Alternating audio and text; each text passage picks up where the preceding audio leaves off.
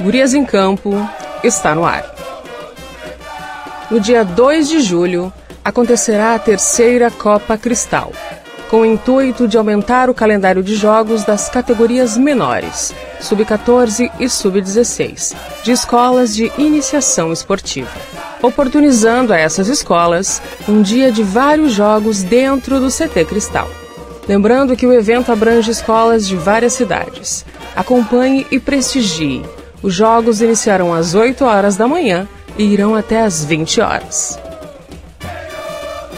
No último domingo aconteceu mais uma fase regional do gauchão de conveniadas.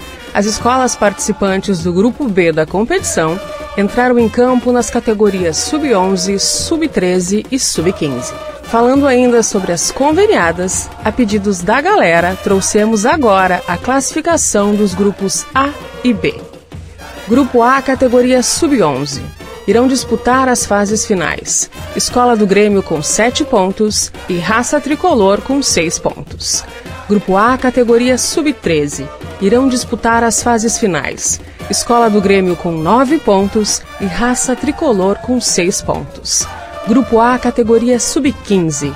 Irão disputar as fases finais. Escola do Grêmio com 9 pontos e Raça Tricolor com 6 pontos. Grupo B, categoria Sub-11. Irão disputar as fases finais. Pequenos Mosqueteiros com 7 pontos e Futuro Craque com 5 pontos. Grupo B, categoria Sub-13. Irão disputar as fases finais. Grêmio Rio Grande com 7 pontos e Grêmio Tramandaí também com 7 pontos. Grupo B, categoria Sub-15. Irão disputar as fases finais. Grêmio Rio Grande com 7 pontos e Futuro Craque com 5 pontos. No dia 3 de julho, é a vez das escolas do Grupo C participarem da fase regional. Os jogos iniciam às 13h30 no CT Cristal. Confira agora as notícias das equipes masculinas do nosso tricolor.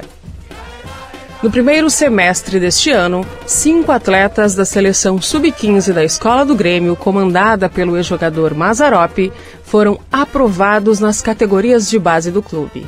Os zagueiros Frederico Krug Gres e Cauã Machado da Rocha, o meio-campo Antony da Costa Menezes, o volante Rian da Silva Carvalho e o atacante Pedro Henrique da Silva Alves, todos com 16 anos eles passaram por um período de monitoramento e agora compõem a categoria de preparação sub-17 e 16 do Grêmio, o Centro de Treinamento Presidente Hélio Dourado, em Eldorado do Sul. Na tarde do último sábado, dia 25 de junho, o time do Grêmio empatou com a equipe da Chapecoense com um placar de 1 a 1, pela terceira rodada do Campeonato Brasileiro Sub-20. O gol gremista foi marcado por Cauã Kelvin na primeira etapa. A equipe teve o primeiro revés na disputa do Campeonato Brasileiro Sub-20.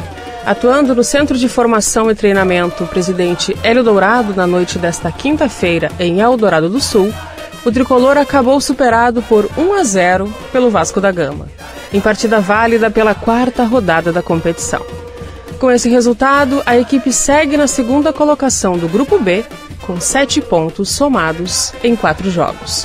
O Grêmio volta a atuar pelo brasileiro no sábado, dia 9 de julho, novamente em Eldorado do Sul.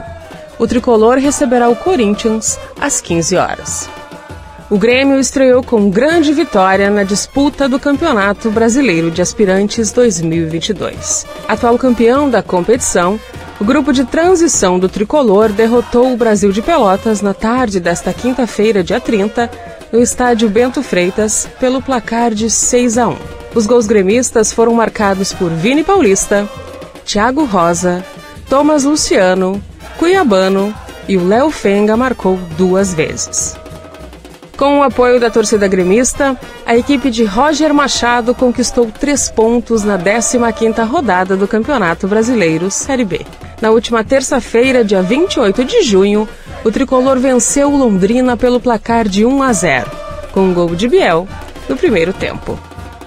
O volante Lucas Leiva, de 35 anos, é o mais novo reforço do tricolor na luta pelo retorno à elite do futebol brasileiro. Formado pelo Grêmio, ele retorna após 15 anos se destacando na Europa. A confirmação aconteceu na manhã da última segunda-feira, dia 27, e o contrato de Lucas Leiva vai até dezembro de 2023. Essas foram as notícias do nosso tricolor. Até a próxima semana. Tchau!